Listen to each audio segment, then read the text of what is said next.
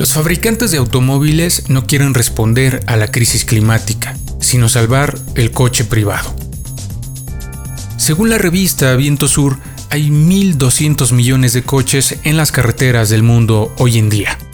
La nueva crisis que se avecina, marcada por una caída en la producción mundial de automóviles observada desde el fin del año 2018, es una combinación de la clásica crisis de sobreproducción con la irrupción por primera vez de las consecuencias del uso del automóvil en la crisis climática de movilidad y el medio ambiente. Lo que antes se toleraba se está volviendo insoportable. Según el Instituto Nacional de Estadística y Geografía, el INEGI, la industria automotriz mexicana es importante porque se ubica como la segunda actividad más importante dentro de las manufacturas después de la industria alimentaria. Su producción presentó el 16.9% de las manufacturas durante el 2014, hecho que no tiene precedente en este país.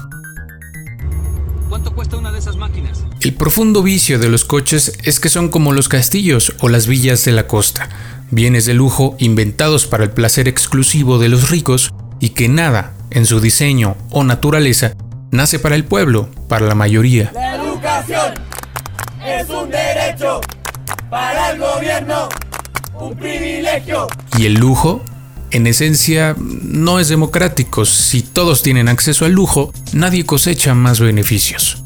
La especialización del territorio, el aumento de las distancias de desplazamiento, la abolición de los servicios públicos locales y el deterioro de los servicios de transporte público están obligando cada vez al mal uso de los automóviles privados, principalmente en las zonas rurales y periurbanas. Pero, ¿el coche eléctrico representa una respuesta? No, es una falsa respuesta a la crisis climática. Desde un punto de vista ecológico, esta transición a los coches eléctricos es una forma de greenwashing. El greenwashing es una práctica de marketing verde destinada a crear una imagen ilusoria de responsabilidad ecológica. A lo largo de todo el ciclo de vida, desde la extracción, incluyendo el trabajo infantil de los materiales necesarios para hacer, fabricar y luego utilizar los coches en la carretera, y hasta el tratamiento final de los residuos, los coches térmicos y eléctricos valen su peso en términos de emisiones de CO2, un poco más, un poco menos, y definitivamente más para los coches eléctricos cuando la energía eléctrica es suministrada por centrales eléctricas de petróleo o carbón. Y eso sin contar que un coche eléctrico cuesta al menos 40 mil dólares. Preservar el clima es la última preocupación de esos inversores. En fin, ningún otro sector concentra mejor en la economía capitalista que el sector del automóvil. Otro de los puntos es que, dado el peso de la industria en el aparato de la producción capitalista, los salarios bajos de las personas trabajadoras en la industria la subcontratación y la falta de derechos laborales generarán los cambios que tendrán consecuencias en la organización y la capacidad de respuesta de los trabajadores del sector. Han surgido resistencias en todo el mundo y hay signos alentadores en contra de la precariedad y a favor de la igualdad salarial para todos en las mismas fábricas. El pueblo unido jamás será vencido. El pueblo unido jamás. En pro del transporte público gratuito, que es al final una alternativa anticapitalista.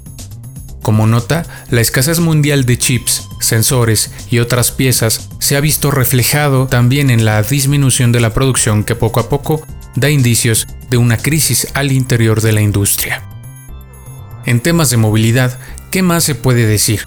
En las ciudades como la Ciudad de México, Guadalajara y Monterrey, no cabe un solo coche más, coches tripulados por una persona, todas las mañanas, contaminación auditiva, contaminación ambiental, menos banquetas, menos senderos, menos peatones, menos espacios públicos para caminar y recrear.